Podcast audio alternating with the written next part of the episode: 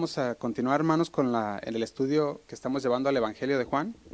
Si usted recuerda, estamos en el mensaje 57 de este Evangelio de Juan y comenzamos a hablar acerca, no sé si recuerdan, acerca del, del capítulo 9. Hemos estado hablando acerca del capítulo 9 últimamente. Ya vamos en el capítulo 9, versículo 13, que es el que nos vamos a enfocar el día de hoy. Si usted lleva un seguimiento, se va a dar cuenta que la semana pasada leímos Juan 9, 9, 4, ¿verdad? Y ahí es donde, y es donde empezamos a leer la semana pasada y dice así. Dice, me es necesario hacer las obras del que me envió. Entre tanto que el día dura, dice, entre tanto que el día dura, la noche viene cuando nadie puede trabajar, ¿verdad? Y vimos que Jesús le decía, decía que había una gran necesidad. Y la necesidad era que Él hiciera las obras de aquel que le envió. ¿Verdad? Dice, mientras tanto, que el día dura, porque la noche viene cuando nadie puede trabajar. Y, sabimos, y estuvimos viendo cómo la semana pasada el Señor sabía que su tiempo era limitado y que, y mientras tanto que Él estaba todavía con sus discípulos, tenía que seguir haciendo la obra que Dios le había comendado. ¿Verdad? Y vimos cómo los discípulos, ellos también querían ser parte de ese plan. Y decían, ¿qué podemos nosotros hacer para hacer la obra de Dios? Si recuerdan, lo vimos en Juan 6:28. Y Jesús le respondió algo. Vemos en el versículo 29 la respuesta de Jesús. Le dijo, esta es la obra de Dios, que creáis en el que Él ha enviado.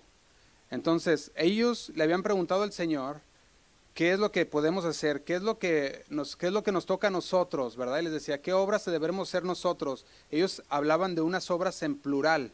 ¿Qué obras? Y el Señor le respondió en singular, la obra de Dios es que crean en el que Él ha enviado. dijo, eso es lo que deben de hacer. Entonces, decíamos la semana pasada que las obras de Dios son muchas, pero lo que el hombre debe de hacer por su parte es la misma y debe de ser constante, y es creer en el Señor. Y ahora vamos a ver cómo eh, dentro de este momento de aquel ciego, el Señor ahora le va a hablar, va a hablar a, no nomás va a hablarle a los que están alrededor, pero también va, a mostrarles, va a enseñarnos a nosotros algo dentro de este hombre que tenías toda su vida viviendo con ceguedad. Y quiero que vayamos a los versículos 13 de Juan 9. Juan 9, versículo 13. Y le quiero poner como tema a este mensaje, el conocimiento da forma a nuestras convicciones. El conocimiento forma nuestras convicciones, empieza a, darle forma. Eso es lo como le vamos a titular y estamos en el 1334. Pero antes de, de leerlo, quería comentarles unas cosas.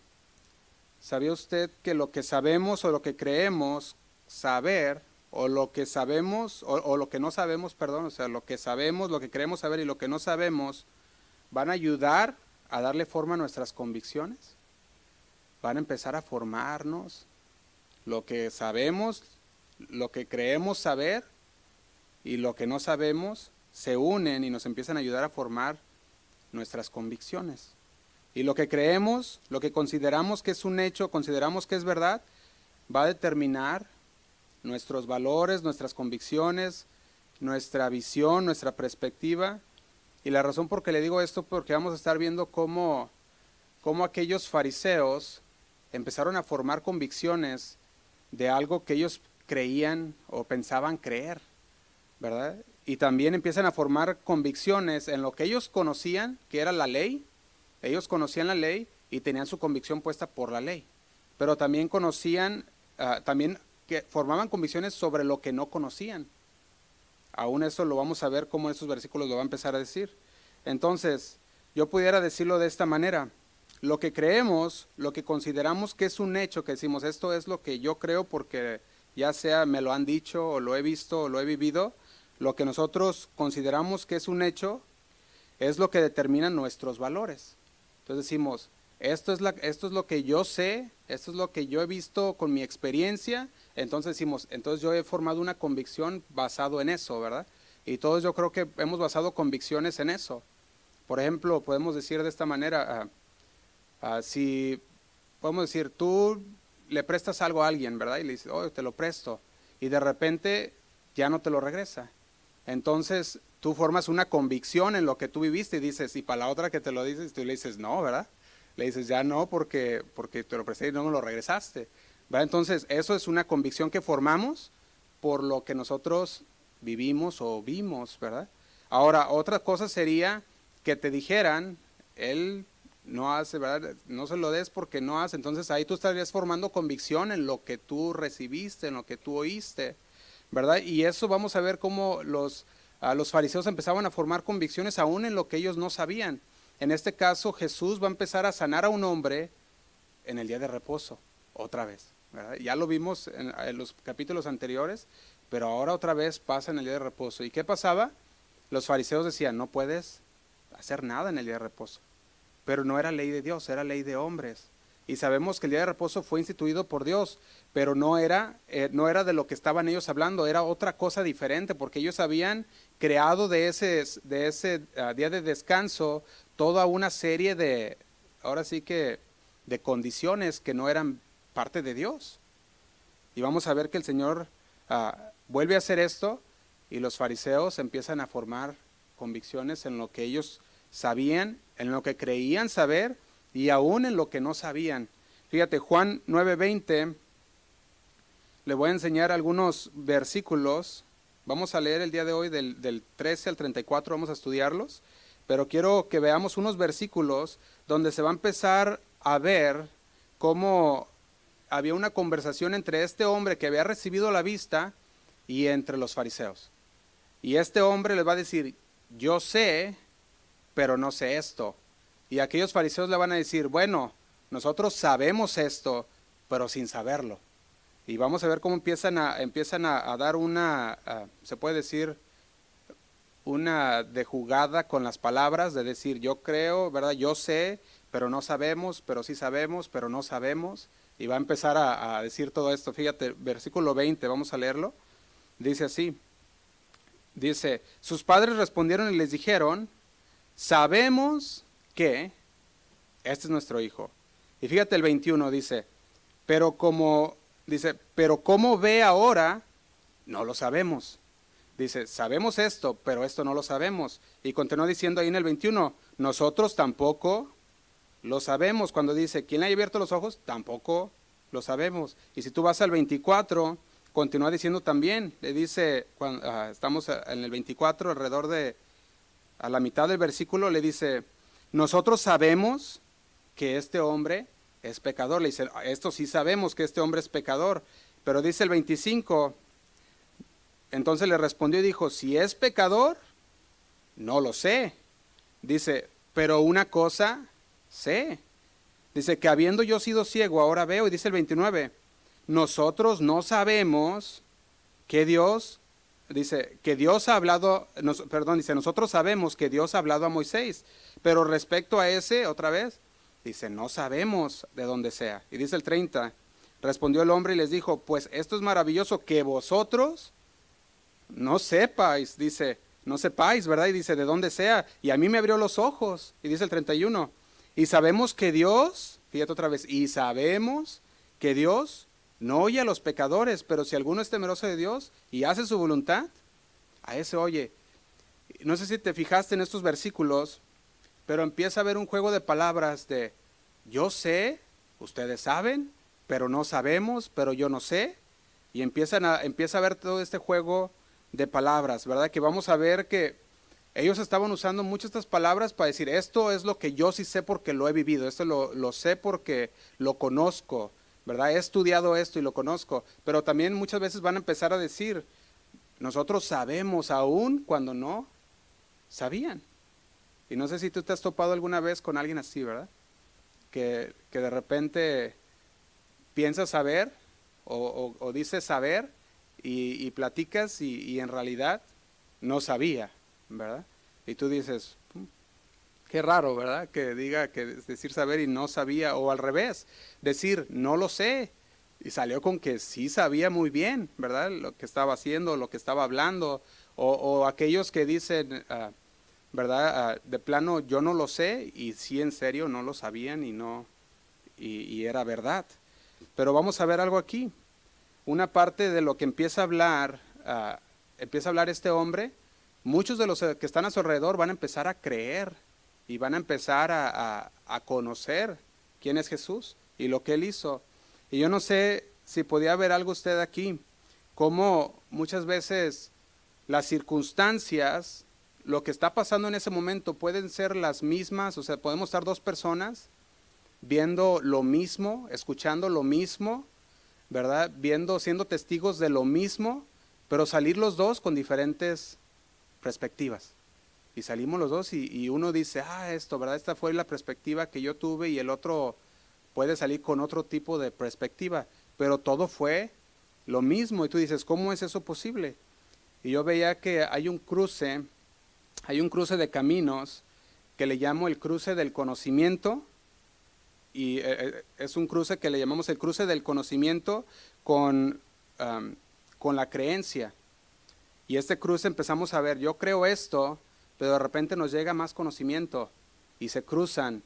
Y entonces tenemos que empezar a, formar convicciones. Decimos, bueno, es que esto es lo que yo creía, pero de repente se cruzó el camino de, de las palabras del conocimiento y empezamos a ampliar nuestras convicciones. Y quiero, quiero, lo vamos a ir viendo un poco más. No sé si, si, si me está siguiendo lo que le quiero decir, cómo llega ese cruce en la, forma del, en la forma del conocimiento y de repente empieza a formar nuestras convicciones. Por eso quiero poner un principio que puedo extraer de esta palabra. Si usted lo quiere notar, el principio que yo veo en esta palabra es que cada persona va a aportar al momento. Cada persona aportará al momento. Eso es su participación, su conocimiento. O sea, cada persona aporta al momento y esto moldeará nuestra visión, moldeará también nuestras convicciones, todo lo que se aporte. Y es el principio que yo os traía aquí de esta palabra que nos va a ayudar mucho a entender el resto de, de los versículos. Entonces, cada persona aporta al momento. Aquí va a estar el ciego aportando lo que él sabe. Él dice, yo no sé quién sea, pero me abrió los ojos, me sanó.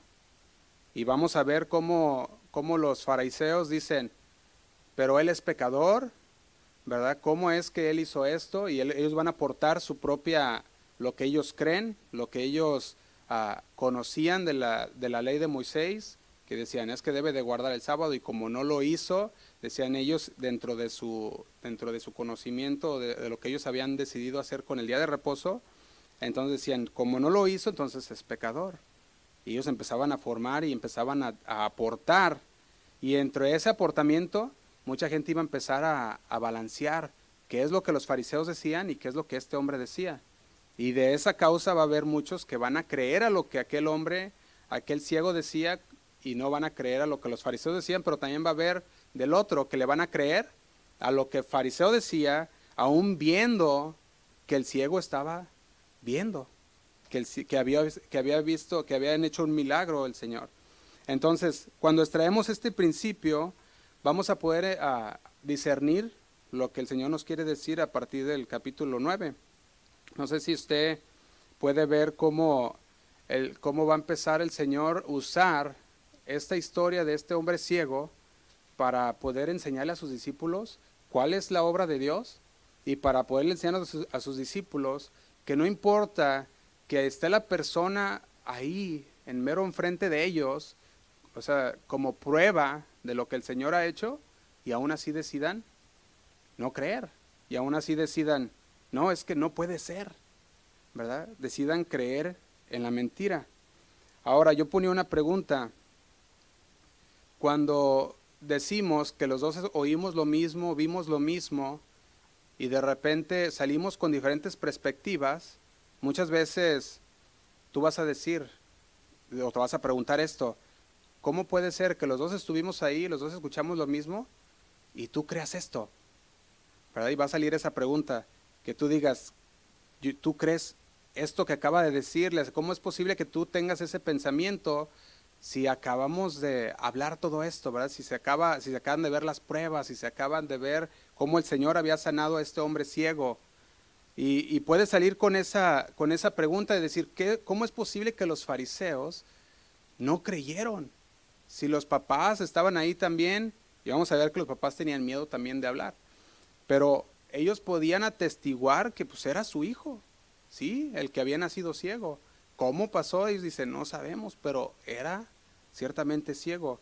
Y van a salir muchos, yo creo, de ese, de ese lugar diciendo, ¿cómo es posible que los fariseos no quieran creer a lo que el Señor dice, a lo que él, a lo que la persona está hablando, el testimonio que está dando, siendo que lo estamos viendo, siendo que estamos siendo testigos de, ahora sí que visuales de ese milagro que hizo el Señor. Ahora yo lo ponía de esta manera. Supongamos que usted, otra persona, tal vez un hermano, tal vez un amigo cercano, están pasando juntos por un momento específico, están viendo exactamente lo mismo, exactamente las mismas circunstancias, con sus propios ojos, y puede tener la misma información, pero sin embargo cuando se acaba, sus cabezas están, o sea, lo que piensan está muy distanciado de lo que en realidad fue, ¿verdad? Y puedo verlo de esta manera, muchas veces así salimos de repente. a estudiamos algo o vimos algo y de repente uno están muy alejados del otro, de lo que aprendieron, ¿verdad? Porque tienen, eh, cada quien va a tener su propia forma de ver las cosas. Y eso es lo que yo le llamaba el cruce de caminos del que estoy hablando, donde vamos a empezar a, a ver ese conocimiento con nuestras creencias y muchas veces choca y tenemos que reestructurar nuestra convicción, ¿verdad? Porque decimos, bueno, es que esta es la información que he obtenido y que no conocía y al obtenerlo empezamos a, arreglar lo que estaba mal o, viceversa. Puede ser que también ah, pensabas tú algo bueno y de repente ves que lo que tú pensabas que era bueno no lo es o ves que lo que tú pensabas que era malo ah, en realidad verdad era bueno y todo eso empieza a haber una reestructura. Entonces, en Juan 13, en Juan 9:13, perdón, vamos a leerlo y vamos a empezar a, a estudiarlo. Juan 9:13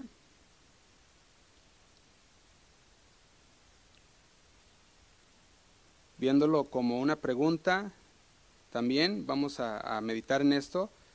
Algo sucede cuando nuestras convicciones y el conocimiento se cruzan. Algo sucede, fíjate, dice el 13.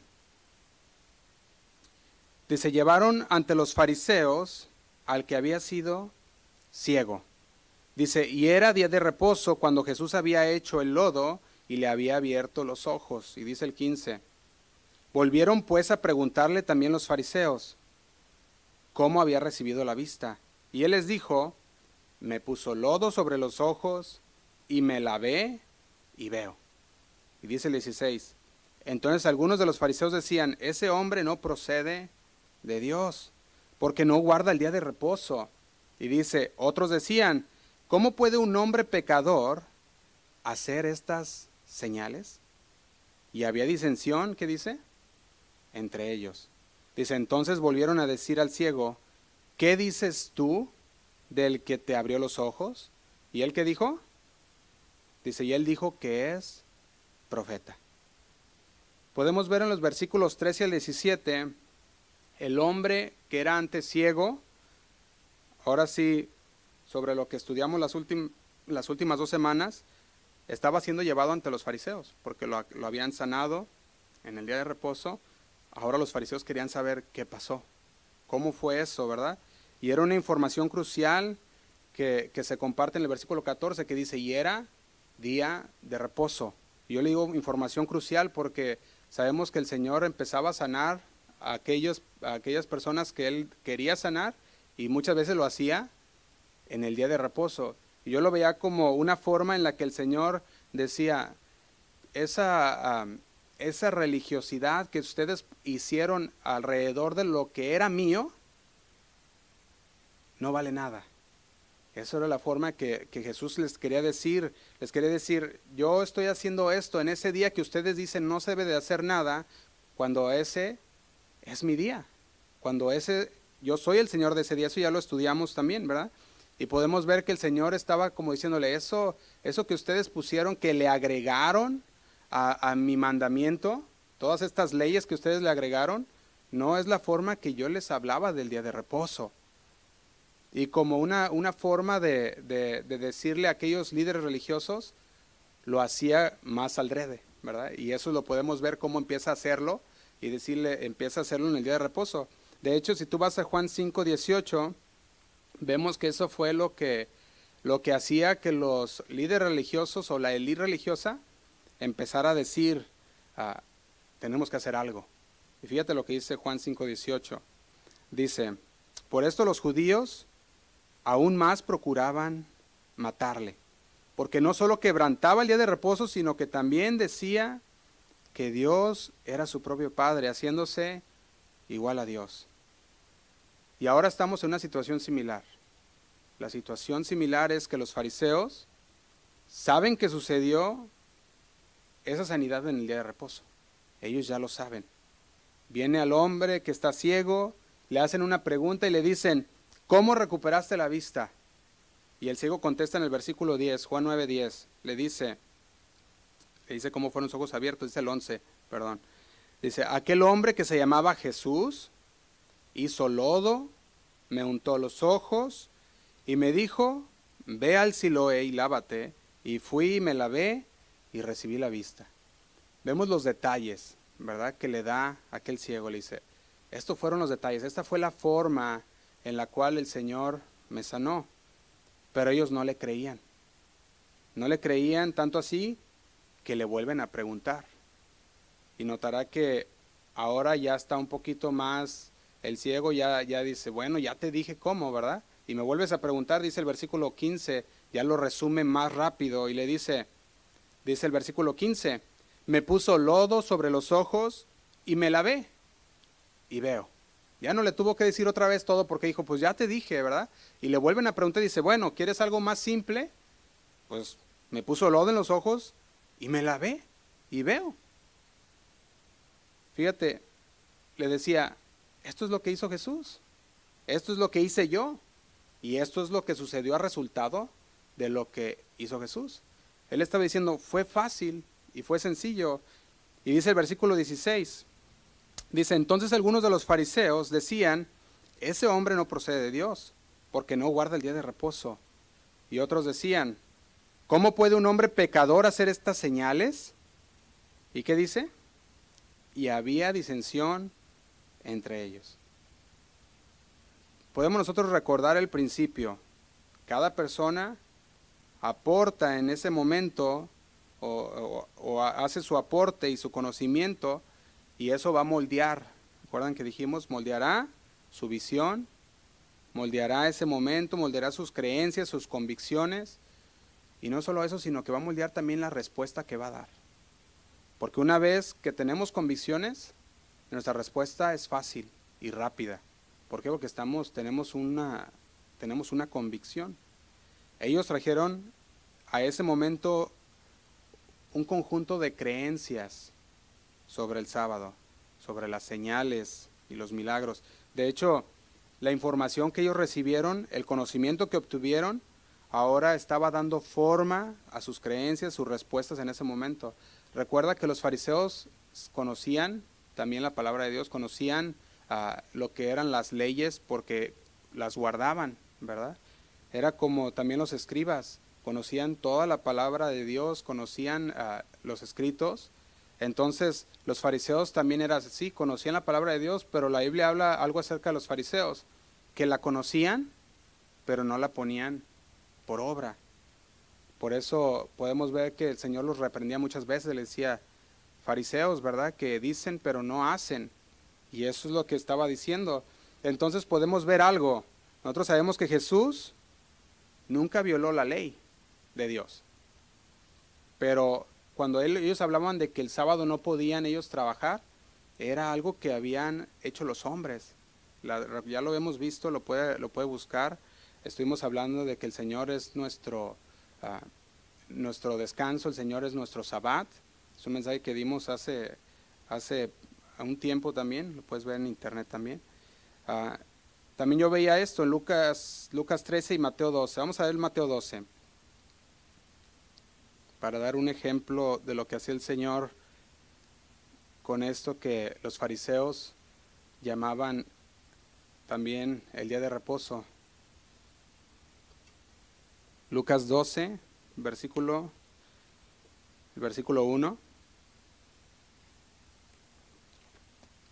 Dice así. En aquel tiempo iba Jesús por los, dice, por los sembrados en un día de reposo, y sus discípulos tuvieron hambre y comenzaron a arrancar espigas y a comer. Viéndolo los fariseos le dijeron, he aquí tus discípulos hacen lo que no es lícito hacer en el día de reposo, dice el 3. Pero él les dijo, ¿no habéis leído lo que hizo David? Cuando él y los que con él estaban tuvieron hambre, y dice el 4, ¿cómo entró en la casa de Dios y comió los panes de la, proposición, de la proposición que no le era lícito comer ni a él ni a los que con él estaban, sino solamente a los sacerdotes? Y dice el 5, ¿o no habéis leído en la ley cómo en el día de reposo los sacerdotes en el templo profanaban el día de reposo y son sin culpa? Y dice el 6, pues os digo que uno mayor que el templo está aquí. Le dice, y si supieses qué significa misericordia quiero y no sacrificio, ¿no condenarías a quiénes? A los inocentes. Dice, porque el Hijo del Hombre es el Señor del día de reposo. Fíjate cómo el Señor les, los estaba desafiando. Le decía, yo soy el Señor del día de reposo. ¿No sabes? Y bueno, debido a que él hizo eso otra vez, ahora está de vuelta donde el grupo de personas religiosas fariseas está discutiendo sobre esto. Y en realidad ahora está ocurriendo no, solo no solamente una discusión, sino una división entre ellos. Y qué curioso, ¿verdad? Cómo empieza a, dice ahí, hubo disensión entre ellos por las palabras que, que se habían dicho, por lo que había ocurrido, ¿verdad? Entonces, una parte creía que él era de Dios en realidad. Pero otra parte decía, no podemos creer que Él es de Dios. ¿Por qué? Porque violó el día de reposo. Ahora nosotros podemos ver los dos diferentes grupos y podemos ver cómo ellos ya habían formado su convicción antes de entrar a ese lugar y conocer lo que este hombre ah, quería decirles. Entonces, por el conocimiento que cada uno tenía sobre el sábado, sobre el sabbat o el día de reposo y sobre las señales que había hecho Jesús, ellos habían formado sus convicciones. Y decían, sí es el Hijo de Dios porque vimos los milagros que Él ha hecho, porque conocemos los milagros y Él es el Hijo de Dios. Otros decían, no, porque lo hacen sábado y no puede ser el Hijo de Dios. Y su respuesta en ese momento estaba formado por los conocimientos que ellos, por aquello que ellos sabían, pero también estaba formado por lo que no sabían, ah, sus convicciones. Pero ahora el Señor va a trabajar con ellos. Fíjate, el versículo 17 dice así. Vemos cómo los fariseos preguntaron ah, estas, estas cosas. Dice, entonces volvieron a decirle al ciego, ¿qué dices tú del que te abrió los ojos? En otras palabras, le decía, ciego, ¿verdad? Porque no dice su nombre, pero le puede decir, ciego, nosotros estamos divididos. No sabemos qué creer. Unos dicen que creen que Él es Dios, otros dicen que no, pero Él le dice, a ver, tú dinos, Dice, dinos tú, ¿qué dices tú de aquel que te abrió los ojos? Y la respuesta de este hombre es simple. ¿Cuál es la respuesta? Es profeta. Fíjate qué rápido, ¿verdad? Le dijo, dijo, ya no dijo aquel hombre Jesús, ahora dijo, es, es profeta. Ahora su respuesta venía ya con una convicción. De primero era un hombre llamado Jesús, hizo esto y el otro. Pero conforme fue él meditándolo, conforme él fue ah, poniéndolo en su mente y diciendo, bueno, es que nadie puede hacer estas obras si no fuera enviado por Dios. Cuando empezó a ver y a, pensar en esto, dijo, no, en realidad él es un profeta, él es un enviado de Dios. Por eso cuando ahora le preguntan, él dice, ya no dice, pues es un hombre Jesús, sino que él dice, yo creo que él es un profeta. Su respuesta puede denotar la convicción que ahora hay en su corazón. Y la, semana pasada, no se acuerda, nosotros vimos que él le decía, pues era un hombre que se llamaba Jesús. Y ahora le está diciendo, no, él es un profeta. Ahora, cuando vemos lo que es la palabra profeta, la palabra profeta se conocía antes como aquella persona enviada a proclamar el mensaje de Dios. Entonces ellos, él estaba diciendo, yo creo que él es un enviado a proclamar el mensaje de Dios. Y recuerdan que el Señor les había dicho que era necesario hacer las obras del que me envió. sabemos cómo empezó a, em, cómo empezó a él a, a, ser guiado por lo que el Señor estaba haciendo en ese momento. Ahora este hombre hace una declaración y dice, yo sé que esta es la identidad de él, él es un profeta, dice el 18. Dice, pero los judíos no creían. Fíjate cómo dice, los judíos no creían. ¿Qué no creían? Dice, que él había sido ciego. Dice, no, no, no. Dice, tú entonces no, eres, no, no, no habías nacido ciego. Empezaron ellos a dudar. Pero yo veía algo, ¿sabe usted por qué no creían? ¿Sabe usted por qué no creían que él había sido ciego? Porque en sus, uh, ¿cómo se proposiciones, lo que ellos habían propuesto ya, ¿verdad? Sus convicciones de ellos eran, ah, habían, con lo que habían estudiado y, lo que sabían, habían formado convicciones. Y su convicción era, si hace algo en el día de reposo, entonces no es de Dios. Y yo puedo ver cómo empezaban a razonar. Y ellos decían, no, no, no, no puede creer, no, no podemos creer que este es un profeta porque lo hizo en un momento que no debía. Entonces, ellos decían, no puede ser un profeta, dice el 18. Pero los judíos no creían que él había sido ciego y que había recibido la vista hasta que llamaron a los padres del que había recibido la vista.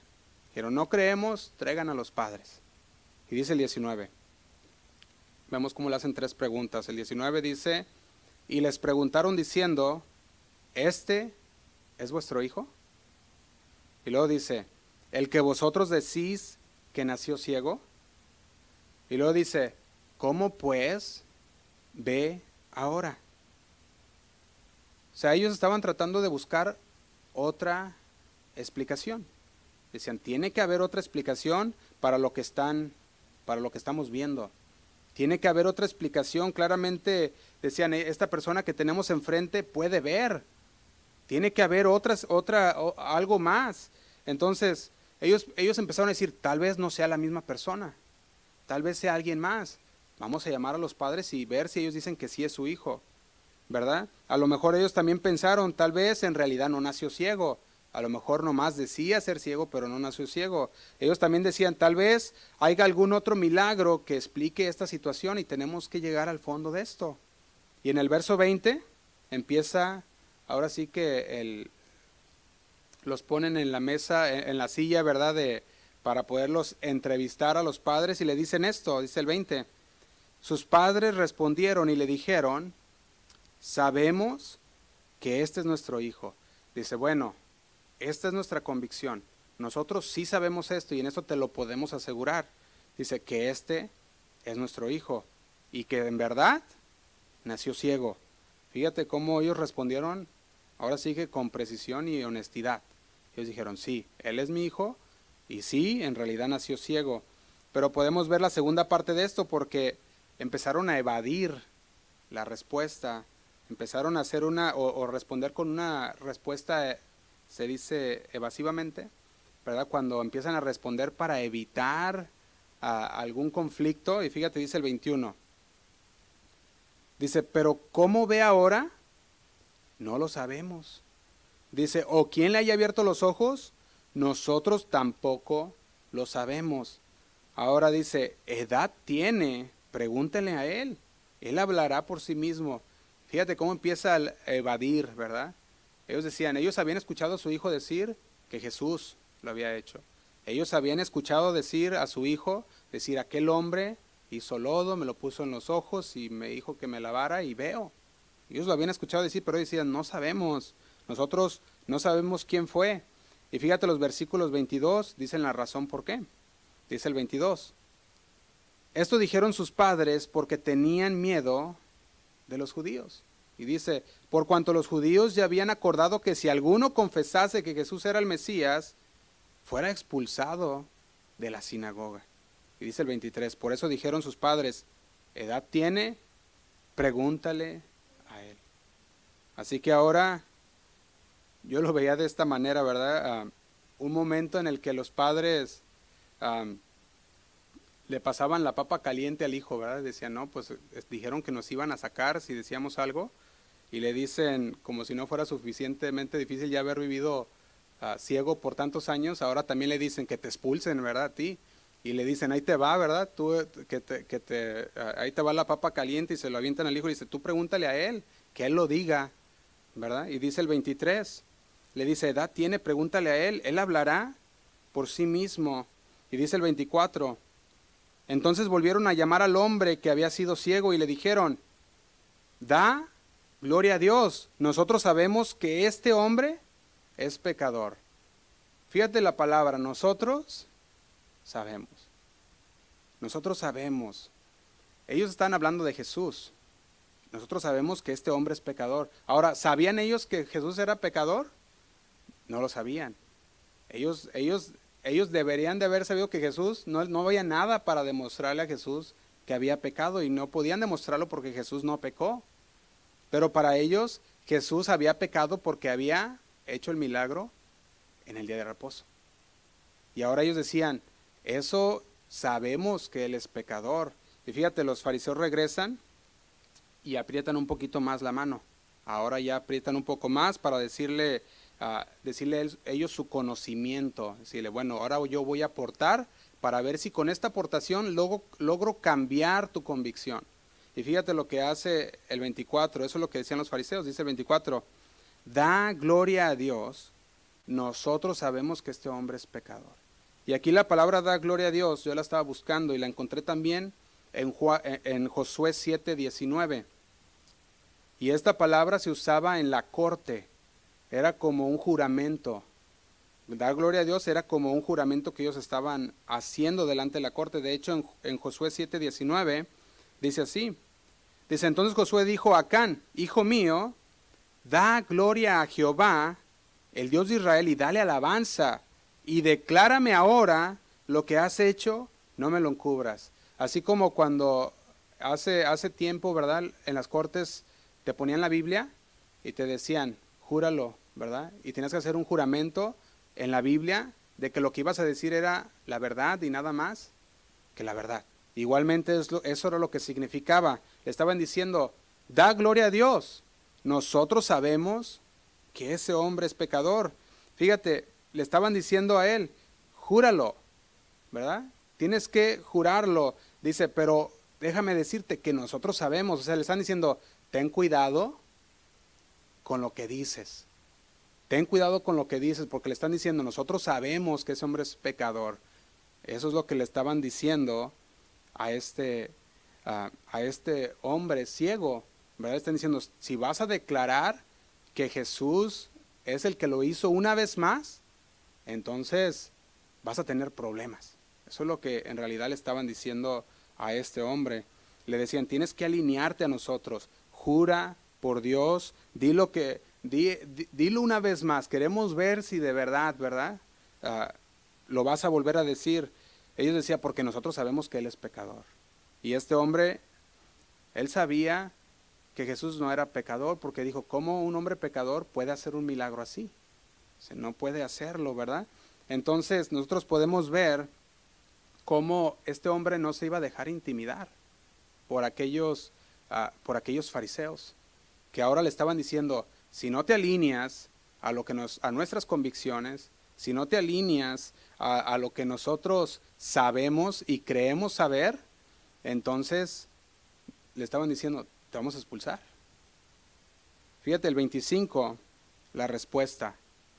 Vamos a ver el 25. Dice, entonces él respondió y dijo, si es pecador, no lo sé. Dice, una cosa sé, que habiendo yo sido ciego, ahora veo. Fíjate, él no discutió, no discutió el carácter de Cristo, no dijo, ¿cómo que es pecador? Vamos a, déjame decir, no, no discutió nada. Él dijo, si es pecador, ahora sí que no lo sé. Y yo creo que le, hasta diría, y ni me interesa, ¿verdad? Porque veo. Pero él le decía, no lo sé, una cosa sé. Dice, que habiendo yo sido ciego, ahora veo. Él decía, yo tengo esta experiencia que ustedes no me la pueden quitar, por más que quieran cambiar mi convicción. Yo tengo esta experiencia con el Señor. Fíjate, y su experiencia había formado esa convicción en este hombre, pero volvió a la única cosa que sí sabía. ¿Y cuál era esa cosa que sí sabía que era que tenía certeza? Era que él estaba ciego, pero ahora podía ver. Pero aún así fueron insistentes en preguntarle y le vuelven a preguntar, ¿verdad? Le volvieron a decir en el 26, ¿qué te hizo? ¿Cómo te abrió los ojos? ¿Te imaginas otra vez? Dice, bueno, pues ya te dije una vez, otra vez, el cuchillito de palo, otra vez. Y vemos la respuesta de él ya un poco más enfadado, ¿verdad? Ya, ya, ya se enfada, dice, bueno, y hasta le da una, una respuesta sarcástica ahora. Fíjate lo que dice el 27, dice, él respondió, ya os lo he dicho y no habéis querido oír. Dice, ¿por qué lo queréis oír otra vez? ¿Queréis también vosotros haceros sus discípulos? ¿Te imaginas? ¿Cómo llegaría esa, esa respuesta a aquellos líderes fariseos o la élite farisea que lo cuestionaba? Ahora dice, ¿cómo? ¿Verdad? ¿Ustedes también se quieren hacer sus discípulos? Y puedes darte cuenta que él quiere ya terminar con esa conversación. Él dice, ya basta con tanta pregunta, ¿verdad? Basta con estarme preguntando si no van a hacerme cambiar de opinión. Mi convicción está puesta, yo lo he vivido, mi experiencia está ahí. Y dice, no puedo decir otra cosa. Y dice el 28, dice, ¿y qué dice? Y le injuriaron. Y dijeron, tú eres su discípulo, pero nosotros discípulos de Moisés somos. Y dice el 29, nosotros sabemos que Dios ha hablado a Moisés, pero respecto a ese, no sabemos de dónde sea. Ahora, ellos podrían haber pensado que con su conocimiento o con su astucia y el hecho de que eran expertos con todos ah, sus estudios y podemos decir hombres con diplomas en la pared a no parar, ¿verdad? Ellos habían pensado, con todo lo que tenemos podemos hacerlo cambiar de opinión. Podemos hacerlo cambiar su respuesta, pero en cambio su respuesta seguía firme. ¿Por qué? Porque él conocía lo que había, lo que, lo que había vivido. Tenía esa convicción que había formado con lo que sí conocía, con lo que sí sabía. Ahora, yo veía el razonamiento de los dos y decía, ¿cómo, es, cómo, cómo hubieran podido razonar? Y lo veía de esta manera. Por ejemplo, podemos ver el razonamiento de aquellos ah, fariseos. El razonamiento de los fariseos era así, yo lo veía de esta manera. Él decía, primero, no guarda el día de reposo. Entonces decía, como no guarda el día de reposo, entonces ah, ellos decían, las personas deben de guardar el día de reposo, ¿verdad? Decían, si son verdaderamente de Dios. Entonces ellos tenían primero que las personas deberían obedecer a Dios por guardar el día de reposo. Segundo, decían, Jesús no lo guarda. Entonces, por lo tanto, ellos decían, su conclusión era, Jesús no es de Dios. Y el razonamiento fue muy rápido. Dijeron, bueno, si las personas que son de Dios guardan el día de reposo y Jesús no lo guarda, conclusión, Jesús no es de Dios. Y fue un razonamiento ellos rápido. Pero también podemos ver el razonamiento de este hombre, que era de otro tipo de razonamiento. Fíjate, el razonamiento de él era simple. Él dijo, solo las personas de Dios pueden abrir los ojos. Solo las personas que vienen de Dios pueden abrir los ojos de aquel que ha nacido ciego. Ese era, su, ese, ese era lo que él veía. Entonces, por conclusión, decía, si Jesús me abrió los ojos, entonces Jesús es de Dios. Y esta fue su conclusión rápida en lo que él había visto. Dijo, él decía, si solo las personas de Dios pueden abrir los ojos a un ciego de nacimiento, y Jesús abrió los ojos de un hombre ciego de nacimiento, entonces por conclusión, Jesús es Dios. Jesús es de Dios. Entonces, él estaba mirando exactamente el mismo momento que los fariseos. Él estaba viendo el mismo momento, exactamente las mismas circunstancias, estaba a través de la lógica y el razonamiento que, había, ah, que involucraba ese momento, pero los dos tenían una perspectiva diferente. Aquella persona decía, yo tengo una convicción firme, lo he vivido, lo he experimentado, y yo sé, y los fariseos decían, nosotros conocemos y creemos conocer. Y porque como creemos conocer, entonces podemos decir, ellos decían que sabemos. Aunque muchos de esos que sabían no era verdad, ya lo vimos, ah, que en realidad era convicciones que habían formado por su conocimiento, pero cuando el cruce de la verdad llegó no decidieron cambiarlo, sino que seguir aferrados a lo que ellos creían conocer. Dice el 30, dice, respondió el hombre y les dijo, pues esto es lo maravilloso. Dice, ah, ahora sí, ¿verdad? Esto es lo que se me hace lo más curioso, dice este hombre, ¿verdad? Lo más maravilloso, lo que, lo que en realidad, dice él, me asombra y dice que vosotros no sepáis de dónde sea. Y a mí me abrió los ojos. Como diciéndoles, ahí calcúlale, ¿verdad? Yo puedo ver, yo no veía, ¿tú quién quieres que sea? Dice, pero qué raro que tú no sepas quién es. Y dice el 31. Y dice, y sabemos que Dios, fíjate lo que decía este hombre ciego, le decía, sabemos que Dios no oye a los pecadores, pero si alguno es temeroso de Dios y hace su voluntad, a ese oye. Fíjate cómo le dice, dice el 32. Desde el principio no se dice, desde el principio no se ha oído decir que alguno abriese los ojos a uno que, que nació ciego. Y dice el 33, si éste no viniera de Dios, no podría, dice, nada podría hacer. Esa era su conclusión de este hombre. Si de veras no viniera de Dios, nada podría ser. Fíjate, y lo que viene en el verso 34 es bien interesante. El, el 34 dice así. Dice, respondieron y le dijeron, tú naciste del todo en pecado y nos enseñas a nosotros. Dice, ¿y qué hicieron? Y lo expulsaron. Fíjate, dijimos, el conocimiento da, ah, da forma a nuestras convicciones. Obtenemos conocimiento y forma nuestras convicciones. Nuestras convicciones, entonces, una vez que están firmes, dirigen nuestras respuestas. Y nosotros decimos, no es que esta es mi convicción, y pues es un no o es un sí, conforme a la convicción que tuviste. Ahora, lo que cada persona aporta, dijimos en su momento, su aportación y el conocimiento va a moldear su visión de ese momento, sus creencias y por lo tanto su respuesta. Entonces quiero compartirle para, para estar terminando unos puntos importantes de este estudio.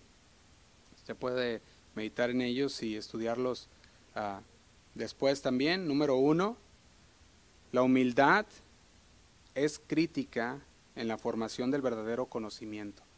La humildad es crítica en la formación del verdadero conocimiento, porque el conocimiento se compone de lo que sabemos, lo que creemos que sabemos y muchas veces hasta aún lo que no sabemos forma nuestra convicción. Y pudiéramos decir también, lo de, también de esta manera, conocimiento suposición e ignorancia. Esto es lo que forma nuestras convicciones. Conocimiento, suposición e ignorancia. Todas estas pueden formar una convicción en nosotros.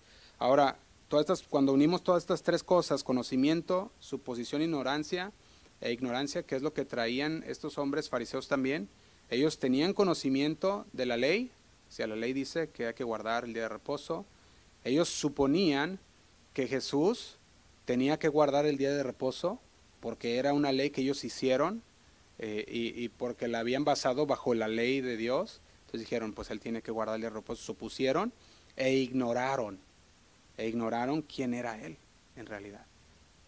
Siendo que el Señor les decía una y otra vez. Ellos dijeron, ¿sabes qué? No era porque no les dijo, sino que ignoraban lo que el Señor les decía. Entonces, todas estas piezas se unen y empiezan a formar una categoría más amplia del conocimiento.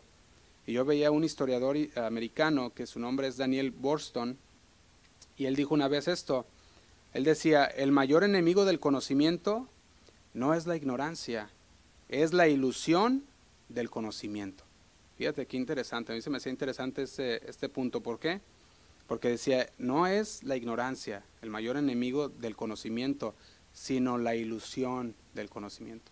El creer que sabes y formas tu convicción. Y ahí es donde está el error, ¿verdad? Aquellos, aquellos fariseos creían saber y estaban, y estaban mal. Entonces, si alguien cree que ya lo sabe, entonces ya se desconectó. Si yo quiero hablar contigo y te digo, mira, voy a hablar de esto, y tú crees ya saberlo, inmediatamente te desconectas y ya, ya, de hecho ya no pones atención, ya no escuchas porque dices, ya lo sé. Y uno puede estar hablándote y diciéndote y tú dices, pues ya, ya lo sé. Y de repente estás pensando en qué voy a hacer ahorita que llegue a la casa, qué voy a hacer en esto, ¿verdad? Y, ya es tarde y el pastor no acaba, ¿verdad? Y, y, de repente estás pensando todas estas cosas.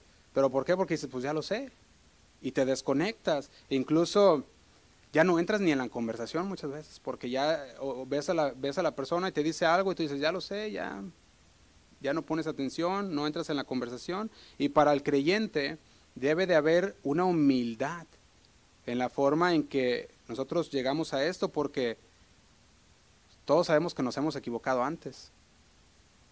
Y muchas veces la información que pudiéramos haber tenido era la incorrecta o estábamos equivocados. Y esto nos va a ayudar, ser humildes nos va a ayudar a escuchar para que si es algo, información que necesitamos saber, corrijamos lo que ya habíamos puesto como verdadero, ¿verdad? Lo que habíamos puesto como lo que era lo que era bueno. Y nuestro conocimiento como seguidores de Cristo debe siempre continuar creciendo, ¿sí o no? Entonces, en esta historia se puede ver que los padres y los fariseos comenzaron afirmando, esto es lo que sabemos. Y luego se mudaron a, pero no sabemos esto. Esto es lo que sabemos, pero no sabemos esto. Y este hombre entró con humildad, compartiendo sus limitaciones. Él decía, si él es pecador, yo no lo sé. O sea, ese es mi conocimiento, yo eso no lo sé. Él decía, podía ser humilde, suficientemente humilde para decir, eso no lo sé, pero sí sé esto. Y empieza a decirles, lo que sí sé es que me abrió los ojos, dice el 25, si es pecador no lo sé, una cosa sé, que habiendo yo sido ciego, ahora veo. Imagínate lo que esto puede hacer en una conversación que tú tienes con alguien acerca de Cristo.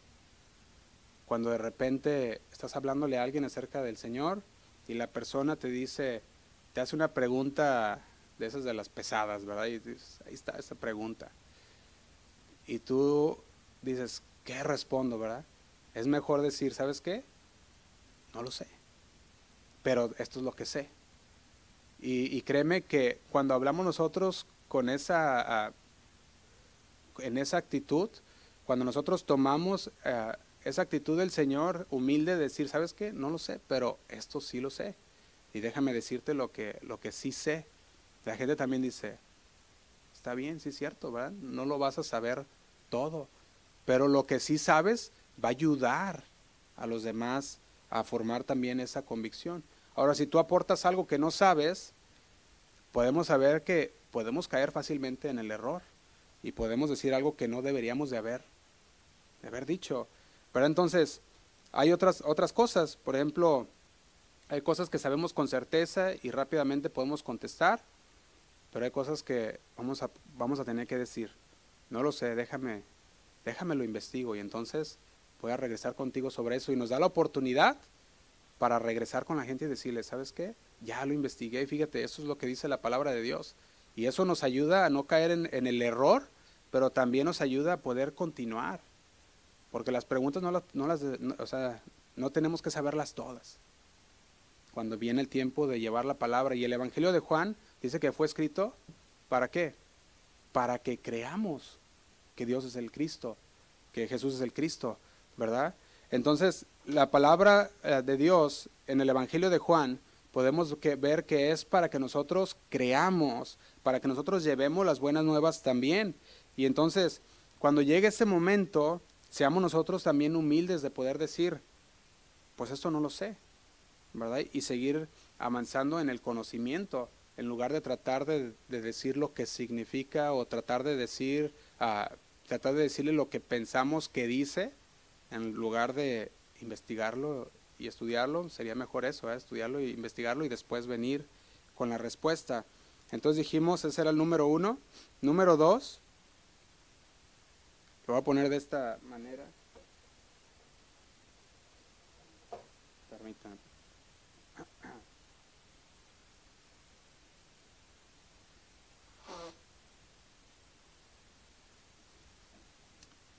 El número dos, cuando nuestra agenda excede nuestro deseo por la verdad, las inconsistencias se aceptan como normales. Cuando nuestra agenda, cuando lo que está, lo que queremos hacer, ¿verdad? Lo que, lo que, lo que es en nosotros en lugar de lo que es en, la agenda de Dios, cuando nuestra agenda excede nuestro deseo por la verdad, las inconsistencias se aceptan como normales. Y quiero darle unos ejemplos para poder eh, ah, conocer este punto. Los fariseos afirmaban con seguridad dos cosas. ¿Cuáles eran estas? Número uno, ellos afirmaban diciendo, sabemos que este hombre es un pecador, versículo 24. Ellos afirmaban con seguridad esto. Número dos, decía así, sabemos que Dios ha hablado a través de Moisés, versículo 29. Ellos afirmaban con seguridad esto también. ¿Verdad? También afirmaban ellos, podemos poner número tres, diciendo, no sabemos de dónde es este hombre. En el versículo 29, sean con seguridad, no sabemos de dónde es este hombre. Ahora, aquí había un problema, porque si tú vas a Juan 7:27, vemos que había una inconsistencia con estos hombres que ahora decían que no sabían de dónde venía.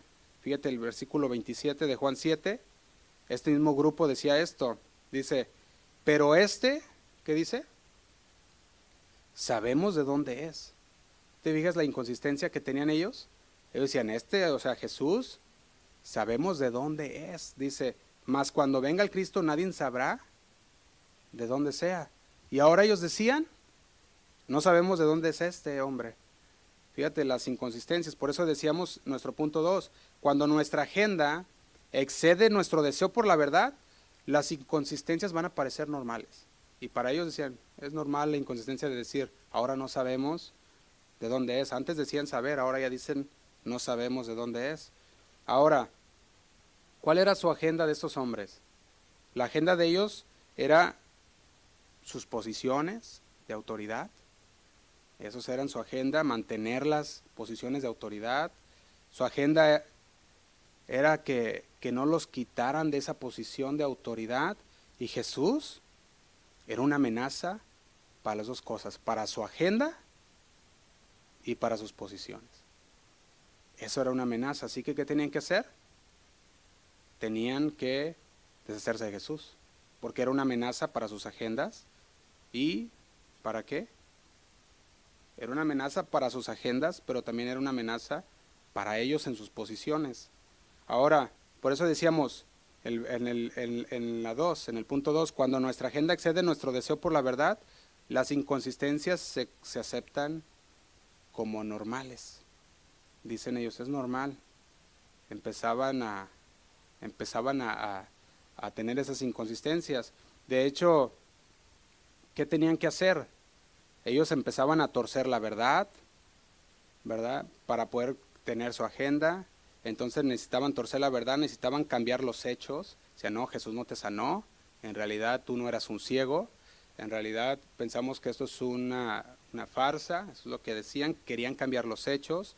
Necesitaban colorear. Yo le ponía esta forma fuera de las líneas, ¿verdad? Diciendo, esto no es no es como parece, ¿verdad? Esto no es como se mira y para ellos estaba bien.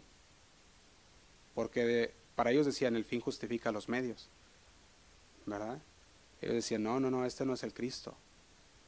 Entonces, si esto es lo que tenemos que hacer para conseguir nuestra agenda, entonces eso es lo que, si eso es lo que están dispuestos a hacer, como creyentes nosotros, la verdad tiene que ser puedo decir, la parte más importante de nuestra agenda. No tenemos otra opción como creyentes verdaderos, sino que dejar que la verdad sea lo más importante en la agenda. Si ellos hubieran dejado que la verdad fuera lo más importante, ellos hubieran creído en Jesús. Fíjate, la Biblia dice que la palabra de Dios es verdad, ¿sí o no? La Biblia dice, uh, cuando vemos lo que Jesús decía de sí mismo también, decía, yo soy el camino, yo soy la verdad y la vida. También vemos que Jesús les dijo a sus discípulos, conoceréis la verdad y la verdad os hará libres. Para un seguidor de Jesús la verdad no es opcional, ¿sí o no? No es opcional, es necesaria. En una parte, la verdad es una parte del carácter de Cristo, es una parte de la palabra de Dios, es parte de cómo tú y yo somos libres para caminar en luz. Y nosotros cuando caminamos en luz debemos tener la verdad como parte de nuestra agenda, quedarnos en la verdad. Ahora, podemos ver dentro de estos puntos importantes, dijimos uno, la humildad es crítica en la formación del verdadero conocimiento. Dos, cuando nuestra agenda excede nuestro deseo por la verdad, las inconsistencias se aceptan como normales. Y tres, todo el mundo opera con certezas y las certezas de un cristiano debe basarse en la verdad bíblica. Lo repito, tres. Todo el mundo opera con certezas y las certezas de un cristiano deben basarse en la verdad bíblica. Esa debe de ser la certeza de un verdadero creyente, de un verdadero hijo de Dios. Se debe, estar basada en la palabra de Dios, en la verdad bíblica. Entonces, si usted tiene certezas y usted dice, bueno, lo que está diciendo Josué lo veo, lo puedo ver en la palabra de Dios, lo que estoy haciendo con este mensaje y este momento que está fluyendo en, eh, en esta noche, podemos ver que estoy aportando información, aportando la verdad, para que entonces usted pueda tomar esa verdad y con esa verdad, esa, esas palabras usted obtiene el conocimiento. Y dentro de ese conocimiento que usted recibe de la palabra, usted empieza a formar sus, ¿qué dijimos? Sus convicciones, ¿verdad? Usted empieza allá a formar sus convicciones y usted debe de hacerlo basado en la palabra de Dios. Pero sabía que todo el mundo va a operar en su razonamiento, yo le llamaba de esta manera circular, para alguien que diga, bueno, es que tú estás asegurando que lo que estás diciendo es verdad. Y lo aseguro porque es la palabra de Dios. Y la palabra de Dios no erra. Y nosotros erramos. Pero la palabra de Dios no tiene error. Entonces, ¿qué es lo que debe de hacer un creyente para poder hablar con la verdad? Es hablar la palabra de Dios. Porque un hombre que no habla la palabra de Dios puede errar. Pero la palabra que no tiene, que, es inerrante, esa es la palabra que nos va a ayudar, que nos va a, que nos va a guiar en la verdad. Eso es lo que nosotros podemos asegurar. Podemos decir, en esto sí sabemos que la palabra de Dios no erra, que la palabra de Dios es verdad, que la palabra de Dios es la que nosotros podemos tomar para ser guiados. Y nosotros yo puedo decir algo que pueda fallar, pero por eso yo también veía Proverbios 3.5 Proverbios 3.5 dice así. Dice, fíate de Jehová de todo tu corazón. Proverbios 3.5 y 6. Dice, y no te apoyes en tu propia prudencia. Y dice el 6, reconócelo en todos tus caminos y él enderezará tus veredas. Yo puedo ver algo. Si nosotros nos fiamos en Jehová de todo corazón, estamos hablando que nos vamos a meter a la palabra y nos vamos a empapar de la palabra que es verdad. Por lo tanto, cuando nosotros hablemos la palabra, estamos hablando la verdad. Y estamos minimizando, ahora sí, el error que podamos llegar a, hablar. Porque estamos hablando la verdad de la palabra de Dios. Ahora, todos nos equivocamos. Todos, yo veo que hasta las academias se equivocan, la sociedad se ha equivocado antes también. Entonces, en lugar de confiar en esas cosas como la universidad, las academias, la sociedad, que sabemos que se han equivocado, confiemos mejor en la palabra de Dios, que sabemos que no se ha equivocado ni se equivocará. Amén.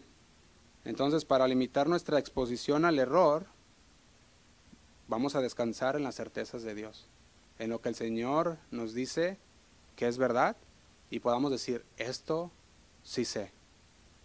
Lo que, lo que el mundo pueda decir, puedo decir, yo lo que dice la, aquella universidad tal, aquella organización tal, no lo sé. Si lo que digan es, es verdad o, o si lo que digan es errante o no, pero lo que sí sé es esto, que la palabra es fiel, que la palabra es verdadera y la palabra no miente, el Señor no miente y podemos descansar en esa verdad. Y vamos a dejarle aquí con estos versículos para después entrar más adelante a los siguientes, que es el 35 al 41, la ceguera espiritual, porque ¿cuántos saben que todos nacimos con una ceguera espiritual? Y el Señor a todos nos quitó esa ceguera espiritual. y yo te pudiera preguntar a ti, ¿cuántos años estuviste ciego? ¿Lo podemos ver? ¿Cuántos años estuvimos ciegos y el Señor vino y hizo un milagro en nuestras vidas sanándonos? Y somos un ejemplo. Somos testigos de la fidelidad de Dios, de su sanidad en nuestra ceguera espiritual. Amén. Vamos, vamos a orar, hermanos, los invito a que se pongan de pie.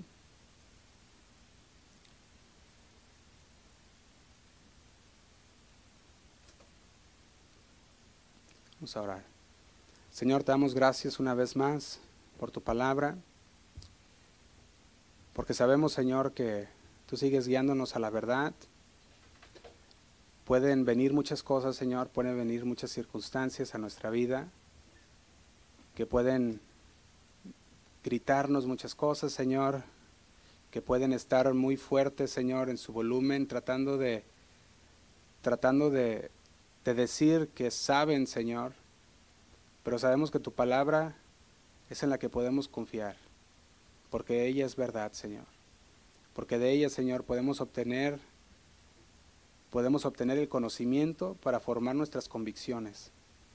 Y estando en esas convicciones, Señor, nadie ni nadie nos moverá de ellas, Señor. Porque una vez que hemos estado convencidos de tu palabra que es verdad, una vez que hemos formado nuestras convicciones en ella, Señor, cualquier cosa que venga y quiera atacar y quiera ir en contra de ella, podremos discernir y dar una respuesta rápida y decir, no, no quiero parte en ella. Te doy gracias, Señor, por tu palabra. Sigue guiándonos, Señor. Sigue iluminándonos en tu camino, Señor, enderezando nuestras veredas. Tú dices, fíate de mí con todo tu corazón. Y eso es lo que hacemos, Señor. Nos fiamos de ti con todo nuestro corazón, Señor. Nos sumergimos, Señor, en tu palabra para obedecerla, Señor. Te doy gracias por mis hermanos que están aquí, Señor. Llévalos con bien a sus hogares. Bendice, Señor, sus casas, sus hogares, Señor. Llévalos con bien con sus familias, Señor, cuando ellos vayan a hablar de ti con ellos, Señor, en sus trabajos, con sus compañeros. Dales gracias, Señor, para que no sean intimidados nunca, Señor, sino que puedan decir, yo era ciego, pero ya no más. Ahora puedo ver, Señor. Te damos gracias, Padre. Nos ponemos en tus manos, Señor, porque sabemos que ahí estamos seguros siempre, Padre. Te lo pedimos en el nombre de Cristo Jesús. Amén. Y amén. Que les bendiga, hermanos. Vamos a levantar un canto al Señor y quedamos despedidos. Amén.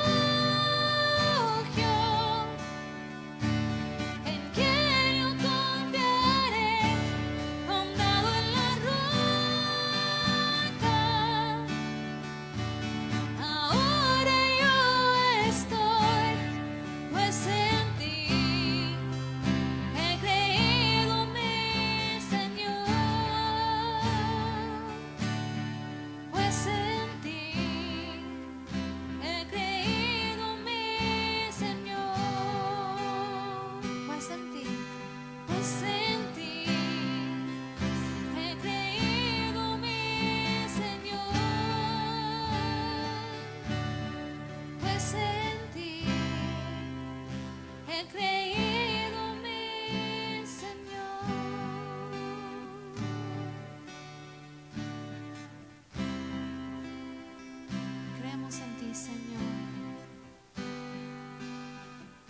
Tú tienes control último de nuestras vidas. Confiamos en ti sabiendo que tus planes y tus pensamientos son más altos de los nosotros, de nuestros. Confiamos en ti en toda circunstancia, Padre, sabiendo que tú eres un buen Señor, un buen Padre, y tú nos amas. Confiamos en ti, Señor. Gracias, Señor. Dale un aplauso al Señor. Gracias, Padre. Tú eres bueno y fiel para nosotros. En el nombre de Cristo Jesús. Amén.